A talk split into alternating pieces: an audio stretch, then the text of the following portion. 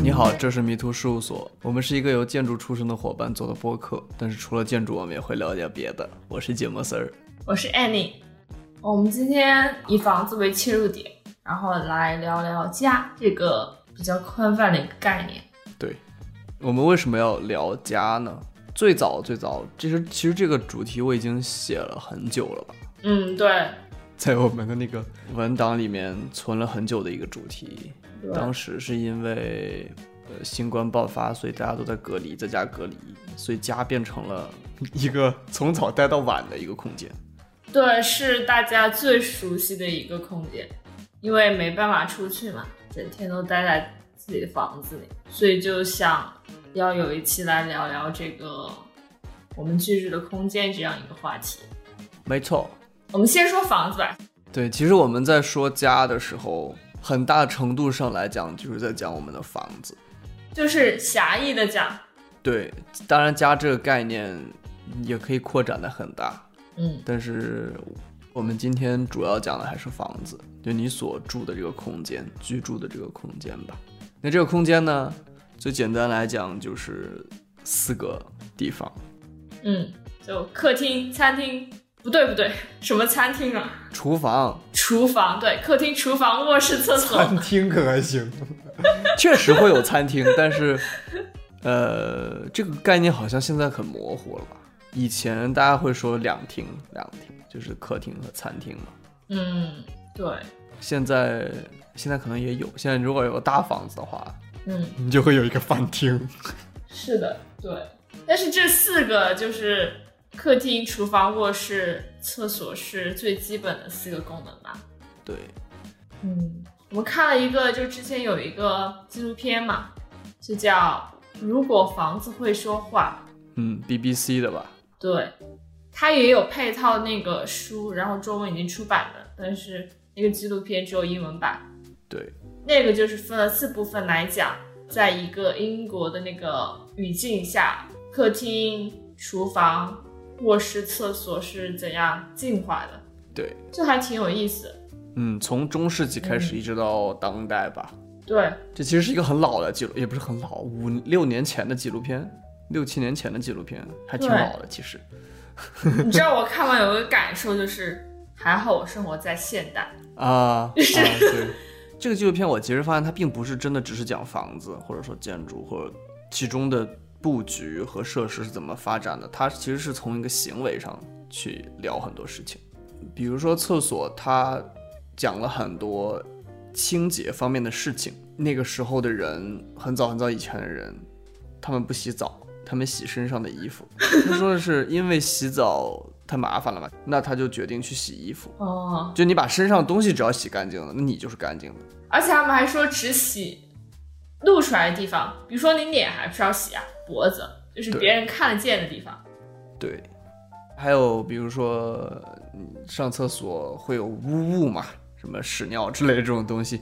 后来终于发明了马桶。嗯，那确实，你这样一想，生活在现在真好。对，而且很有意思的有一点啊，就是那里面有一个马桶博物馆，嗯，我觉得英国人太牛逼了，就是他们那个花纹样不是很有名嘛，是那个嗯马桶上都有好多花纹的，你有看见吗？对对对对对，而且他会签名。啊，对，就是我们现在马桶都是还是最普通那种白色的，对，然后他们那个博物馆里面真的啥样的都有。这确实现在工业化了以后，所有的东西都一样了嘛。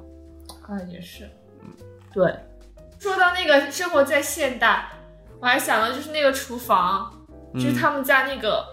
没有烤箱的时候，就是需要很多的人力去，比如说烤东西啊，然后转那个炉子啊之类的，你有看到吗？ 对，还要用狗转炉子的，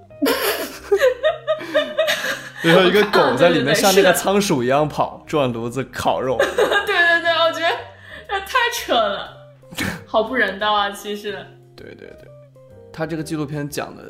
如果整个一起看起来的话，就是在中世纪的时候，它本来是一个只有一个号，嗯，一个房子里面只有一个号，那个东地方叫号，它同时是厨房、客厅、卧室跟厕所。啊、没有厕所那个时候，你得出去上课应该是。嗯，后来慢慢就分隔出来了不一样的空间。对，因为因为技术的发展吧，我觉得其实是技术发展推动了行为的变化，应该这么说。嗯，是。而且还有我印象还有一个就是冰箱刚出来的时候，他们会把那个东西是一个特别重要的东西，然后他们会举像呃举办一个像冰箱的 party，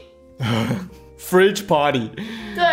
他们会用冰箱就是储存一些东西，然后呼朋唤友来到他们家里，然后一起举办一个 party，物以稀为贵嘛， 还挺对有对意对思对的。对，里面还讲了，比如说厕所那一段儿，嗯有一段儿着重讲了下水道的发展，嗯，对对对，上水和下水道的发展。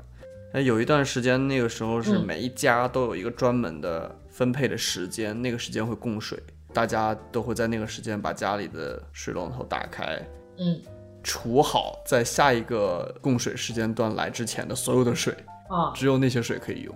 好惨。 是挺惨的。而且还有一个就是，他当然他说的是英国的语境嘛，嗯它里面大多数时候讲的还是一些贵族和，嗯，到后面变成了中产上层叫什么？英文叫 upper middle class，啊、中上层，上层中产阶级嗯的生活。那他们可能就会有仆人，嗯，对，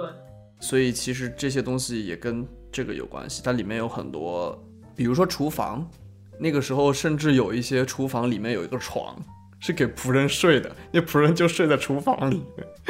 好惨对。啊，你没有，你有没有看过那个《唐顿庄园》？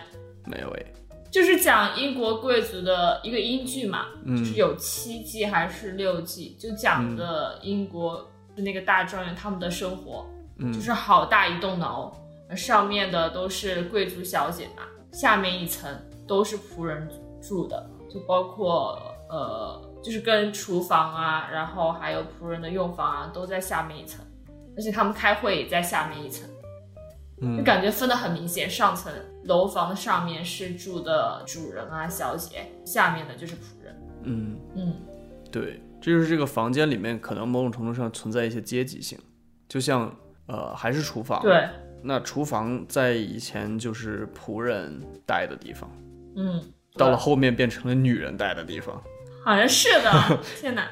厨房在那个时候，它里面提到说，吃饭跟厨房有一个区别，就是你吃到的食物其实是从一个非常 smelly 的环境里面做出来的。那这些东西可能并不是被房子的主人喜欢的，所以厨房会被隔的离客厅、饭厅这些所谓主要的空间很远。对啊，非常远。对，那可能厕所也是这样的原因。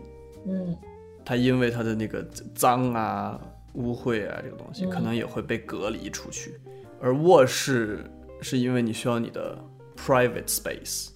嗯哼，所以才被隔离出去的。这样可能到最后就慢慢形成了现在房子的这种 layout 吧，对把功能分开。这样，你说到刚刚说到厨房嘛，就是他们不喜欢厨房和餐厅混在一起，但是到现在就大家又喜欢那个开放式厨房，还挺有意思的，就大家想法的改变。啊，对，确实是。嗯，不过你像咱们肯定也会尽量避免开放式厨房，因为咱们的食物对，中餐确实味道比较大。是的，是的。我现在我这个房子就是没有分的，只分出一个厕所，嗯就是这种 studio 的话，嗯，那我做饭就会经常晚上 睡觉的时候闻到被子上有牛肉的味道。天哪， 对，好吧，所以就要勤洗被褥什么的。嗯，是的，对啊，我们刚刚说了那个四个功能嘛，就说房子的，嗯但其实我们也是二十世纪八十年代从西方学来的，就是最开始的中国，它并不是这样一个居住方式，居住空间并不是这样一个形态嘛。比如说呃最典型的就是北京的四合院那种院子式的，并没有这样的分区。我们以前的老房子嗯，也是因为习惯不一样吧，对啊，大多数情况应该都不是一个大房子，都是一个都是分散出来的单体，然后构筑出来一个院子这种感觉。北方肯定是这样，但是南方也是一样的，有院子这个概念。对，有院子，可是其实这些每一个单体它自己就承载了刚才那些功能，嗯，就是有卧室啊，然后有那个时候没有客厅，但是有那种会客，就是堂屋，应该叫哦，堂屋，堂屋。其实可以说就是后来的客厅的这个概念，因为你像来什么人啊，在里面喝茶，你这样坐一圈那种，都是那种空间。嗯对，也是啊，都有共通的嘛，就人类就那么点，需求就人类的习惯还是都差不多。对啊，需求，就可能在文化方面会有稍许的一些差异。嗯，后来就出现了什么筒子楼这种东西嘛。对啊，五十到七十年代出现筒子楼，八十年代出现单元房。当时是好像是参照苏联的那个户型来来设计的，对，然后九十年代就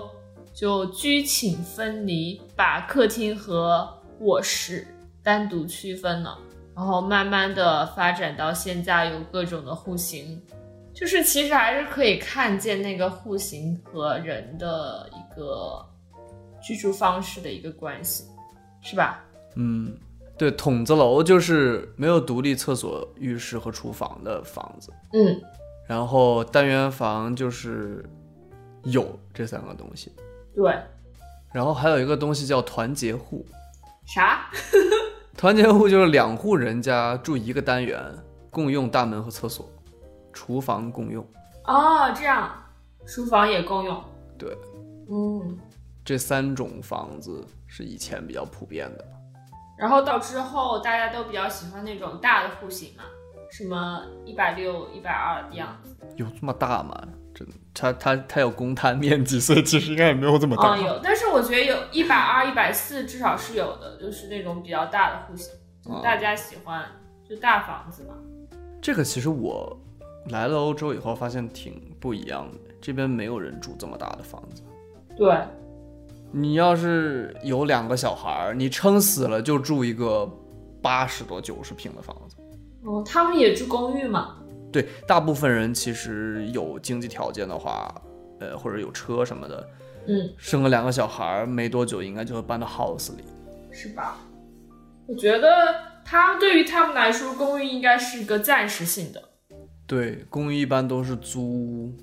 你一个人住或者嗯呃，你跟你的 partner，嗯，甚至有可能有一个小孩儿都会，小孩还没长大的时候，可能会在 apartment 里。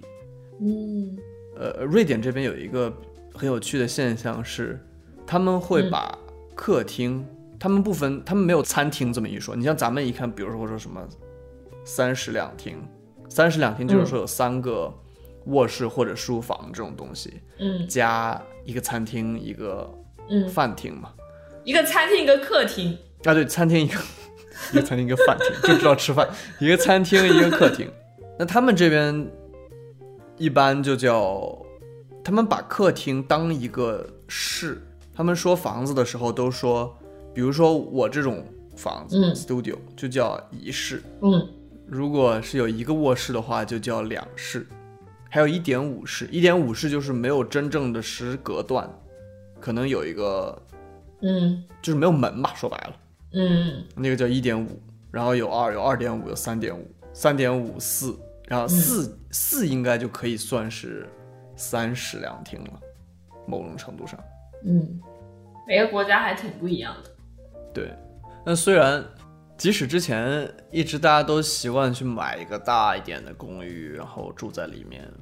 可是现在事实上我们都比较，尤其是年轻人，比较倾向于独居。嗯呃，独居的时候，可能你在真正有一个家庭或者决定去最终买一个大房子之前，虽然说没有人说一定要最终买一个大房子，我也不知道这个 mindset 从哪里来的， 但是在这个之前，在这个之前，大家都会住一个比较小的地方。嗯嗯、也有很多人会合租一个，比如说三个人或者四个人租一个一百多平的公寓这样子。然后一百多平哦，对，三四个人住。对啊，对啊，然后每个人有一个自己的卧室，嗯，对，如果你处得好的话，可以一起用公共空间。嗯有些那些专门提供合租的公司啊，他们可能会提供的只是一个你的卧室，那很多人的平时起居空间就是那一个卧室。对，但是最基本的还是会有啊，就什么卫生间啊，什么。我之前住过那个魔方公寓嘛，嗯，就特别特别的小，我也我也不知道怎么算有多少平，反正就挺小，放一个床，然后有有一个卫生间，然后走廊那儿的右手边就有一个台子，可以插一点电磁炉什么的做做饭，就 that's all，就特别的小。那是你自己的一间房间，有单独的出入口吗？有，哦，就是出去就是走廊，就是可能它所有那条那条走廊的旁边的房子都是这样的。嗯，但对，所以对于我们来说，又回到了那个单元楼的样子。啊，对啊，嗯，就还挺有意思的，就回到以前了。因为其实怎么说呢，你像以前，其实这个跟家庭结构有关系吧。在那个时候，不管你年龄多大，你结婚之前是没有新房子的。你单位，除非单位给你分房，那你肯定，你比如说像《我爱我家》里面那种，那就是一大家子都住在一块儿啊。有工作了，一样跟父母住在一起。你有小孩了，甚至还跟父母住在一起，就挤在一个小屋子里。对啊，但是现在的情况很多都是你年轻人不再跟父母同样的城市里了，所以你就必须要解决自己住的这个问题。嗯，如果你还在跟父母一样的城市里面，大多数人还是住在自己家的。对。但是我觉得从另外一方面想，就是他们不愿意跟父母一起住，也是一种，因为你一般都跟公公婆婆住呀，你不会跟哪你的丈人丈母娘住吧，是吧？我觉得这是也是一种什进么意步思？我的没吧。听懂。就比如说结婚了吧，嗯，一般都跟男方的父母一起住，就以前的话，哦，是这样吗？哦，是的对呀啊，对，对对，嫁到，因为这打引号，嫁到嫁嘛南方去嘛。对，对啊，你不会跟女方的父母一你起，不会住在娘家，对。对，所以我觉得这某种程度上是一种进步，就大家要独立出去。问题是，你要是有选择的话，现在房价这么贵， 有选择的话，谁想跟父母住一块儿？父母也不想跟你住一块儿。嗯， 不知道，我觉得有些父母很想，很想跟自己的儿子什么的住一块儿。是吗？嗯，但是总而言之吧，现在这种去到大城市里面，呃，如果嗯不是你的家乡的话，那你很多人都会习惯一种独居的环境。对，而且大部分都是租房，你会觉得吗？反正我是不会买房，对，太贵了。买不起不是不会， 是这样对，就是买不起啊，就是贵的离谱嘛，特别像北京、上海这种地方。对对，但是很多人，我今天刚刚还跟朋友打电话聊天的时候，就说起买房这个事儿，嗯不知道我我也是很想有一个自己的，就就属于自己的一个 property，你知道这种感觉，嗯就这个地方是我的，我就可以随便装修，然后搞成什么样都可以。嗯，租房可能就会限制一点，就而且总你可以会租一觉得百年。确实是可以这么说呀，但是谁知道会发生什么呢？嗯，对，你可能房东有一天就说：“哦，我这个房子可能必须要卖掉，怎么怎么样，你就必须得搬出去啊！你苦心经营的一个家就这么卖出去了，呃，就这么被对，嗯，本来本来本来也不是你自己的，你把你把房子等同于你的家了，是吧？嗯，很多很多时候是这样子的。嗯我我觉得我至少是有这个 mindset 去不掉，嗯我不知道，我很我能理解，我理性上的可以理解，但是我去不掉。比如说，就现在我一直都没有一个固定居所嘛，我可能住一段时间就会搬一个地方，因为各种各样的原因。嗯我之前，比如说因为实习，我就会搬家，呃，上学又搬回来，然后、嗯，呃房子到期了又搬家，呃就嗯这种事情很多。所以你你这几年换了几次呢？我从出国以后换了四次吧，呃，换了三次，一共住过四个地方，三年之内。三年四个地方，嗯嗯，但是有一些人就是，我只要搬到一个地方，我就把它弄得很漂亮，就有自己家的感觉，很有归属感。嗯嗯我就不会，我总觉得自己还要搬，所以就坚持一种被迫的 minimalism，被迫极简主义。但是你知道，我觉得很享受哎， 因为我之前也搬过很多次嘛，就是我自己，比如说去另外一个城市实习呀、然后待三个月什么的。嗯，我每次收拾东西的时候，我都很很 crazy，要疯掉了，就是觉得东西太多了。然后这个时候，我觉得就是一个绝好的机会，让我断舍离，就是会丢到很多不需要的东西。嗯，就我还挺享受这个过程的。而且说到这个买房和租房，你知道那个好像可可香奈儿女士，她好像一直都住在 hotel 里面，一直都住在酒店里面，我觉得超级牛逼。嗯你有钱就会可以住酒店，或者说那个酒店给他有 sponsorship。反正她也赚得多嘛。但是但是这跟那个租房子是一个道理啊，就是她也没有说那个她拥有这个呃 property，拥有这个房间，但是她一直住在那儿。可是你知，你如果知道我永远都能住在这个房子里面，其实是可以的呀，酒店说不定什么时候也倒闭了，这个这这不不至于吧？ 你你你可以住那种一百年都没有都没有倒闭那种酒店，啊它就不会倒闭，你就知道它肯定不会倒闭。也行吧。 嗯，欧洲这边那边确实还挺多的。不过说实话，中国买房子不买的也是七十年产权嘛。嗯，对啊，虽然是啊，虽然你买房，一直到你死，可能就是等不到你等不到这个七十年，但是它依然只是七十年的产权。所以，但是可能像，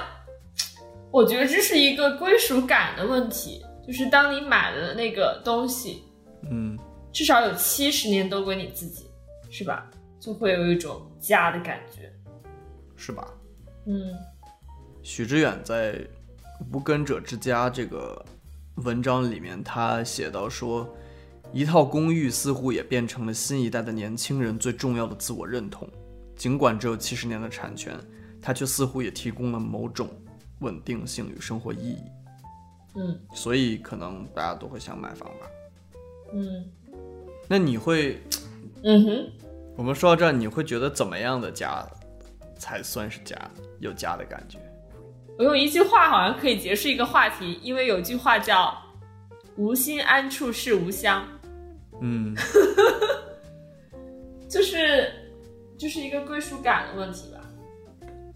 嗯，对于我来说，我是会觉得，因为之前写过一个小诗，就是来表达我对自己理想哦居所的一个向往。哦，念一就是下一吧。个短歌吧，就很短。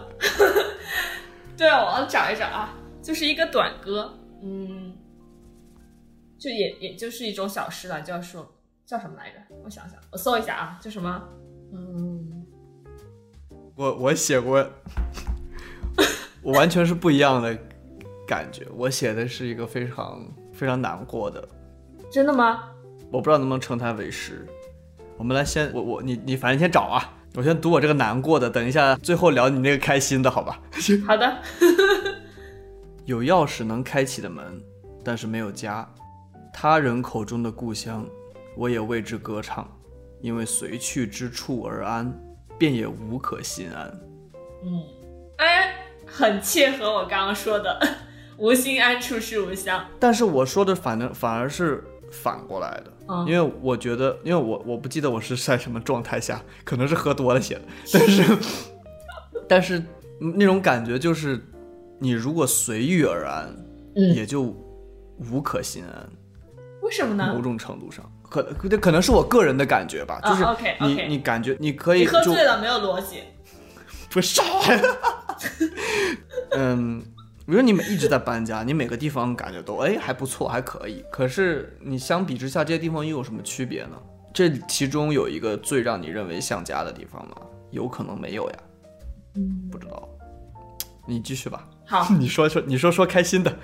我是完全我没有说说那种心理状态，我是说的其他的。我这个短歌的题目叫《陋室不陋》，因为不是有首有首文章叫《陋室铭》嘛。刘禹锡，嗯，对，我叫陋室不陋，就是屋前一亩地。哎，不行，我为什么想笑？你说，你说，你说，屋前一亩地，屋里 WiFi 书影音，窗户朝大海，日出而作日落西，夜幕降临采星星。哟， 对，但是这个没有跟你刚才说的无心安处是无限有什么关系呢？对啊，我就觉得这是这是具体形态上的，哦，所以这个是你心安，这个是你心安之景。这是我理想的生活状态，但是跟我的心。对，是也可以这样说，就是你刚刚说的更更像是一个精神层面的一个家的那个感觉嘛。我这个就是比较具体的，就是说我想要的嗯嗯居所是这样的，我想要的生活是这样的。嗯，那你理想的家是长什么样的？我其实不知道我想要家长什你么没样，有想过吗？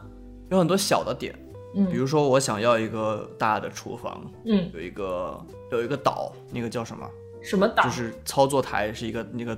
岛， 应该应该叫中岛是不是？对，厨房厨房的中岛哦，就是那种开放式厨房，然后后面有一个很大的操作台那种，哦，在厨房的中间。哦，哦，呃，然后这个其实跟家没关系，这个是房子。对，那比如说还有，我希望我的朝向是西南，因为我喜欢看日落，哦， 而且我希望房间的，我希望房间在下午的时候是有光进来的。嗯。我并不讨厌西晒，我很喜欢西晒。 嗯，挺好的。还有，因为都是一些这些比较小的点吧。嗯，但是说实话，你要说家的话，我觉得那还是需要一个需要人，嗯，嗯，只有你自己不够，需要家人嗯，才会是家。其实无论即使它是个陋室，真的是一个陋室，呃，如果有家人在一起的话，那那个地方就是家，嗯。就很好。所以你现在你又脱离出来了空间，如果有家人，哪个地方都是家。对，因为其实我我你要问我要什么空间，我觉得没有什么，即使它房间不朝西南，没有中岛， 嗯就我觉得也无所谓。嗯有一个比较好的家庭住在这个房子里面，这个比较重要。嗯我不知道你说的这个家人是就是只是跟你亲血缘上有那个连接的嗯家不一人，定还是不一说定朋友，包括朋友啊这些。说白了就是你愿意共处一室的人，对，就其实我会想到，会不会你如果更宽泛点指的话，也是一个社区的概念。嗯因为当我们在疫情的时候，我们一个人住在家的时候，我们也会发现，我们个人就是一个人相处，我们的情感需求并不能得到满足，就是我们对会通过视频和家人朋友聊天，但是这种隔着屏幕的一种，还是有种距离，一点都不真实，像一个二维的，就我还是会觉得。是啊，是不是像一个二维，就是一个二就维，是一个二维 虽然它也有用嘛，像你像你做这个播客，呃，但是但实际生活还是会需要有相互扶持的一些志同道合的伙伴。 对啊，对啊。我其实一直在想这样的一种场景，就是有几个朋友嗯可以很好的话住在一起，住在一个大房子里，住在一个别墅里面。不就是老友记嘛？不是《老友记》，《老友记》还不是住在同一个房子，《老友记》是哦最多就对两个人住在同哦，一对个房子，对对，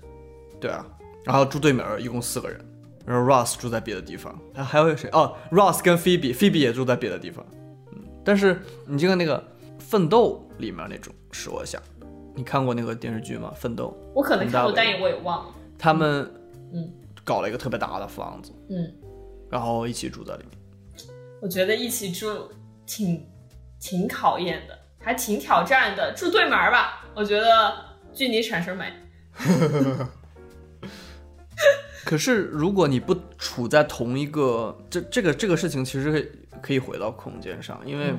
就是要看你这个房子是怎么设计的。它如果本身就是强调一种社区感的话，那你可以这样做啊。嗯，就是你住对门也不会感觉有多疏离。说实话，如果现在的这种公寓的房间，你让我最好的朋友住我对门儿，我不确定我会经常跟他产生特别多的互动，即使会比本来多，但也不会产生社区感。但是如果你们有一个共享厨房呢，就让我想到那个北京有个大楼叫扶绥镜，我当时是看一本书上面看到的，我觉得好有意思。嗯哼，它是一个建于大跃进和文革之间的一栋楼，五十年代六六零年代初，六六零年代，这栋楼里面就上面是住宿，但是他们他们有单独的卫生间，但是嗯他们没有单独的厨房。嗯他们下面有一个共享的厨房，还有一个公共澡堂。公共澡堂是以备不时之需，它每层楼有单独的开水房，嗯，然后幼儿园也在里面，他们就可以住在里面不出去。幼儿园在里面啊。嗯，这就相当于一个垂直社区。哦我觉得啊如果住在这样一个地方，你根本不用出去了，感觉嗯，这样的一个地方，我觉得就很容易产生很强的社区感，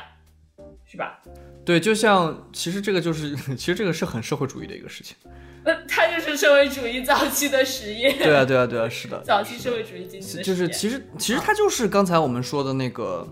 筒子楼也是呀。筒子楼你没有共同的一个厨房和厕所，大家都要去澡堂洗澡什么的。对啊，就是对，对啊，那其实我们嗯，因为现在比如说我住学生公寓，它有很多是共享厨房的，嗯，然后有一些公寓也会给一个 shared lounge room 这种东西，嗯，那你可以在里面聚会啊什么的。对，但是事实上不会去是吧没？有真正产生什么交流，你你会用，但是很有可能不会真的跟你同一个 corridor 的人产生很多的沟通，除非你们合得来，真的合得来，聊得来，能聊到一起去。但是这个不太容易。我觉得还有一个原因就是以前能够聊到一起，是因为他们接收信息的渠道不是通过网上，他们很多时候是通过纸媒或者说口口相传之类的，啊、会不会是也是个原因？嗯，那个时候你的物理环境限制了个人的信息获取，所以对，所以跟你在一起的人，他的背景跟你相差不会太多，嗯你们也会相似。对，你们也会聊得来，对，而现在是一种你可以选择的状态了。嗯说实话，如果说你在选择你的公寓的时候，嗯每个人都要做一个问卷。嗯，如果你对于这个家的想象跟一些人是一样的，那么你们就可以同样用这一个社区。而这这样其实还是很，就像呃青山周平他做过一个共享社区，嗯哼，就是一个在每一层楼里面都有很多很多盒子，每个盒子是一个人的居住空间，嗯。最小的一个居住空间，有一个床，嗯，就迫使大家去 social。嗯，你可以在这个盒子外面 attach 自己喜欢的模块，嗯，一些什么架子啊之类的东西，但是这些 attach 的东西都是向外的，嗯然后每一个平面的中间会有一个核心，那个核心里面就是交通空间，就是竖向交通空间、楼梯，比如说嗯哼，然后还有卫生间、淋浴房嗯这种。那其实，在这一个平面里面，每一个人的盒子就是每个人的小房子，嗯可以说，那这些盒子，这些盒子可是可以随便移动的。那它们中间就会形成可能像院落啊，或者说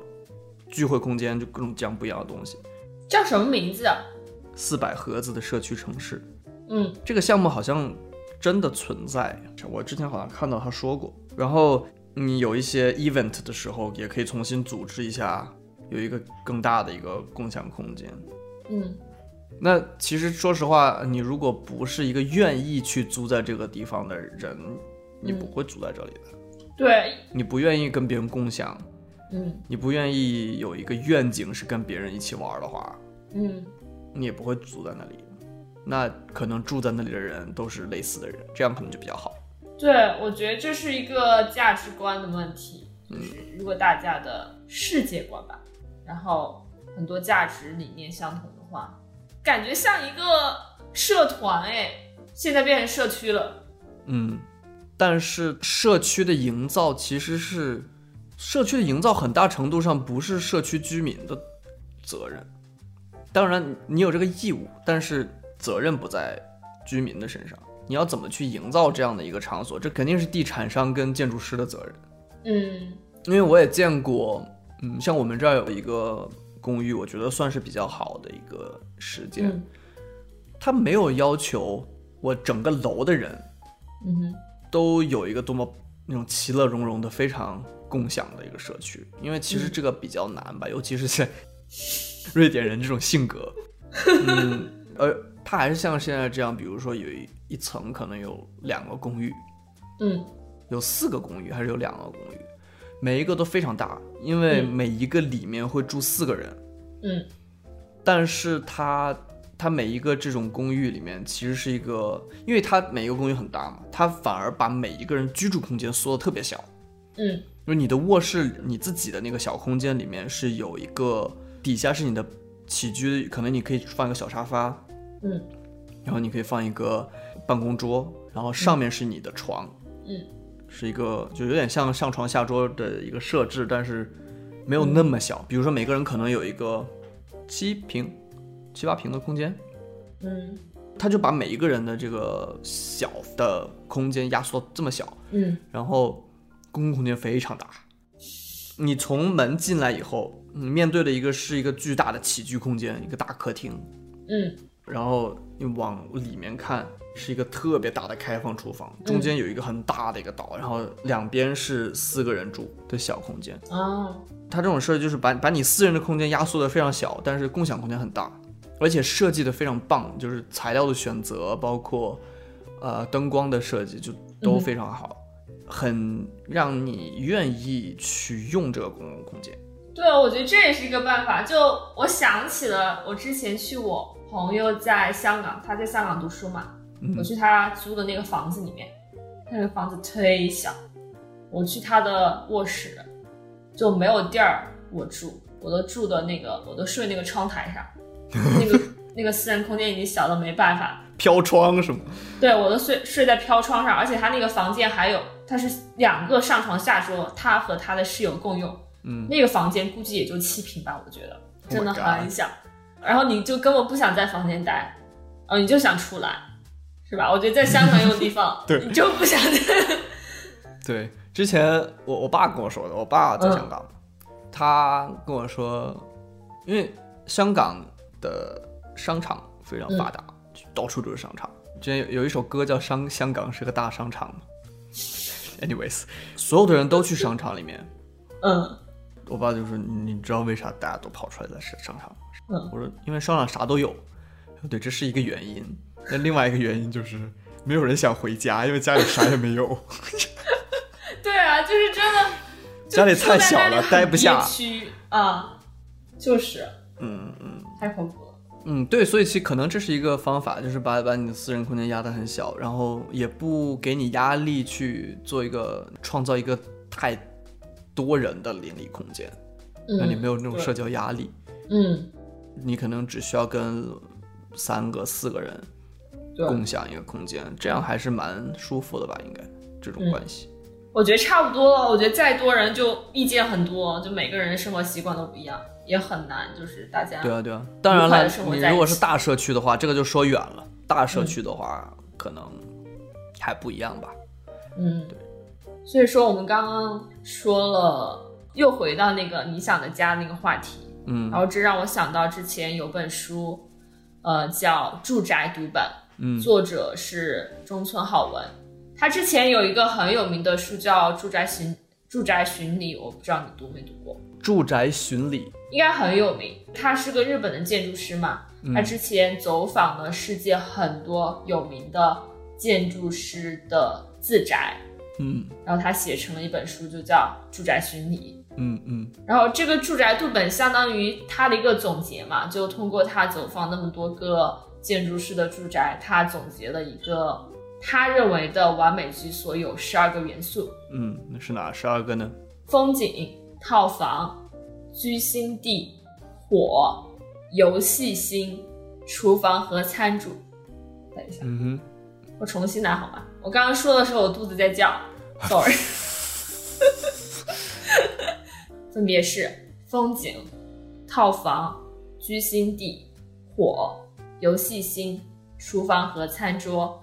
孩子、触感、壁龛、家具、持续住下去。最后一个是光，对，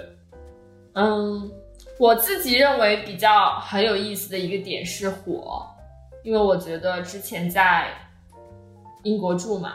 嗯哼，刚好有机会住到他们那种很传统的一个 cottage，就那种小屋，然后里面取暖就是真真正的就是烧壁炉嘛，嗯，点火就是用木柴烧火，我可以坐在那儿，真的，你知道听火那个声音和看那个火，噼里啪你啦可以，一直待在那儿，对，而且很治愈，嗯，你就不知道为什么就看就可以一直待在那儿看着，我就想到之前那个 Frank Lloyd Wright，美国的建筑师嗯，莱特，对，他自己说的是美国家庭的中心是壁炉。嗯，其实不只是美国了，那个时候如果大家用的都是壁炉的话，那就是壁都是壁炉，嗯，壁炉就成为了客厅的一个空间，嗯，中心空间。对对，然后后来，事实上技术和工业发展了以后，嗯哼，电视就变成了这个地方，电视就变成了嗯，替代了火，某种程度上哎，真的哎。成为了中心。那个房子确实没有电视。嗯，对啊，嗯，这种这种情况下，这个火不是，我觉得得不一样。你那是说的是中心，但是我就刚好这个壁炉它是一个中心，但是不代表他说的火是个匀速，因为它里面还提到就是蜡烛这个东西，就点蜡烛，啊，因为它不光指的是壁炉，这只是我联想到的，它应该说的是火这个元素，因为它也是一种很，因为我不知道我以前从哪儿听来，就说人类以前的那个仪式嘛，祭祀自古以来嗯有对生殖的崇拜，对太阳的崇拜，其实太阳就代表了火，对火的崇拜，就是有很多关于火的那种仪式，嗯它应该是在人的，它应该是一个特别重要的一个元素。是嗯，也许火代表了一种温暖吧，啊，对，也是。在家的这个环境里面来说，就比如说你家点蜡烛嘛，嗯，冬天的时候，尤其是我晚上会喜喜欢点蜡烛，感觉很舒服。是对，虽然说也没有什么特别的用途用处，但是看着会很舒服。是的，嗯，他说的居心地是什么意思？它那个居心地应该是指的那个居住的那种质感。我刚刚查了居心地，其实已经，居心地直接翻译过来是处于某一场所地位时的感觉、心情、心境。对，就是那个，我感觉非常日本，嗯，其实完全是就是很日本，其实完全没有说明白什么意思。就可能没有翻译，就是没有一个恰当的对应的中文的词汇。嗯，或者叫居住感。嗯，我也不知道，就先尝试着那么理解吧。对，它是它就是一种心情吧，嗯，可能就是你说的随遇而安的安的这种心情不是那个安，只是感觉中的一种。啊，也对哦，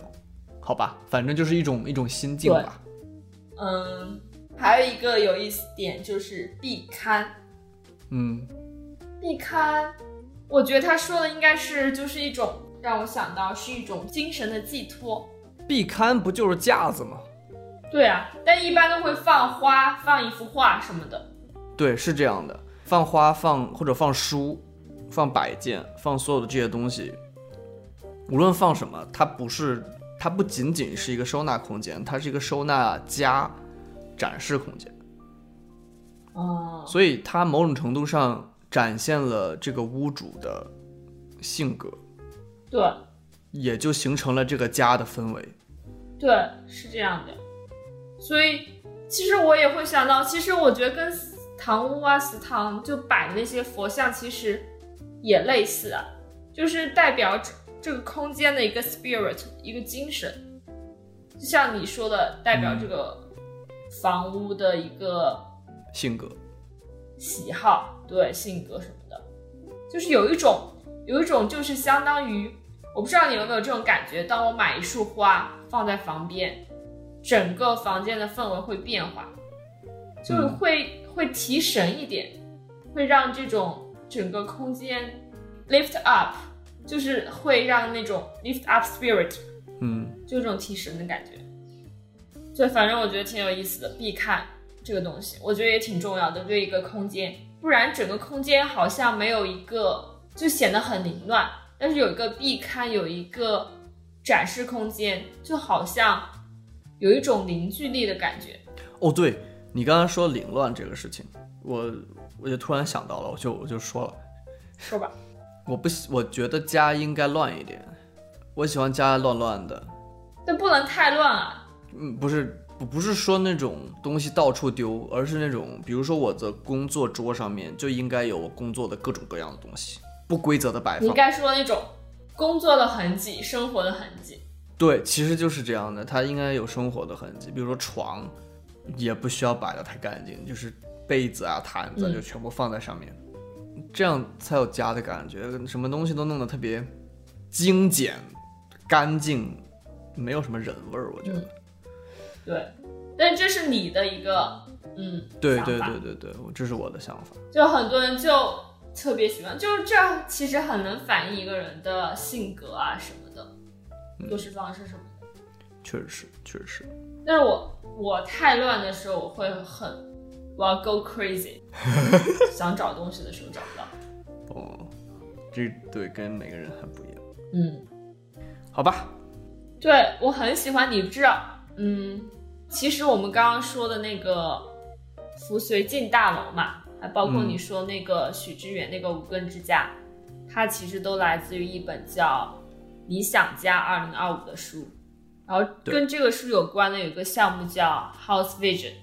它是由无印良品的设计总监袁研哉先生发起的。他是我觉得这个项目挺好的，因为他是想，嗯，通过这个概念来思考未来的生活方式乃至世界的发展动向。嗯因为他认为家对于任何人而言都是最浅显易懂的事物，是将复杂问题简单化的一面镜子。嗯然后这个项目呢，就是一种尝试，想要通过建筑师和企业的共同努力，思考家应有的样子，并尝试在不远的未来将其具体化。嗯，我觉得这个就印证了你前面刚刚说的，就是说这样的一个呃理想的房子，其实跟更多的跟建筑师和房地产有关系。对，我们普通人其实，在某种程度上做不了那么多的选择，但是我们还是可以做一些。但是，嗯，挑大头的还是要由房地产和建筑师来做，是吧？对，去构建一种模式嗯和物理空间，嗯提供可能性的土壤，对，让最终住进来的人有选择性的，可以构建出一个很好的家的氛围。行，好，那我们就说的差不多了。这期， 就这个项目之前有个展，但是我也没有去。一九年好像在北京，很早的吧？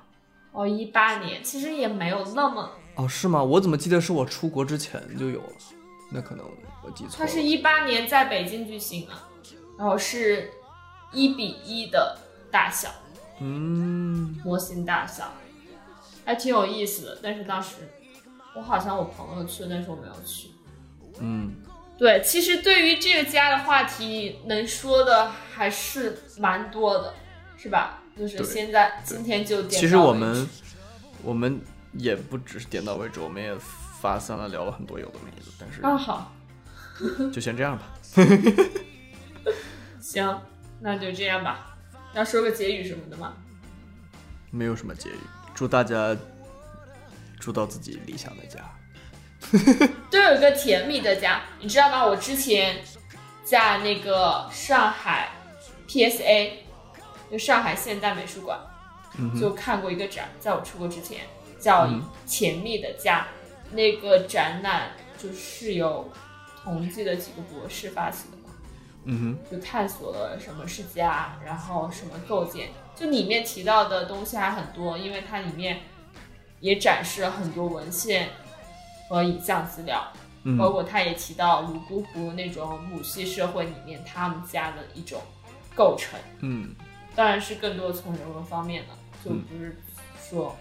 反正还蛮有意思的。就是这个话题其实很泛，对因为它包括了很多东西。对，如果有机会之后再聊一些相关话题吧。好，应该会的吧？我觉得，因为其实，即嗯，像我们一开始说这四个空间，每个空间都可以聊很久，可以吗？可以的，其实是可以。你看那个，你看那个纪录片，每一期都四十呃，都一个小时呢。那你不是看完没什么感觉吗？对啊，但是也我许们吧可以我不知聊道对于这个事情自己的理解，比如说，其实厨房就可以扩展出来很多，像我们之前说的 阶级的这个问题，还有女性使用厨房的一个，这都可以聊很多东西的。嗯，行，以后有机会再聊吧。啊，就这今就这天就样。到这里。 OK， OK，拜拜拜。拜。 Take my hand away. Don't you,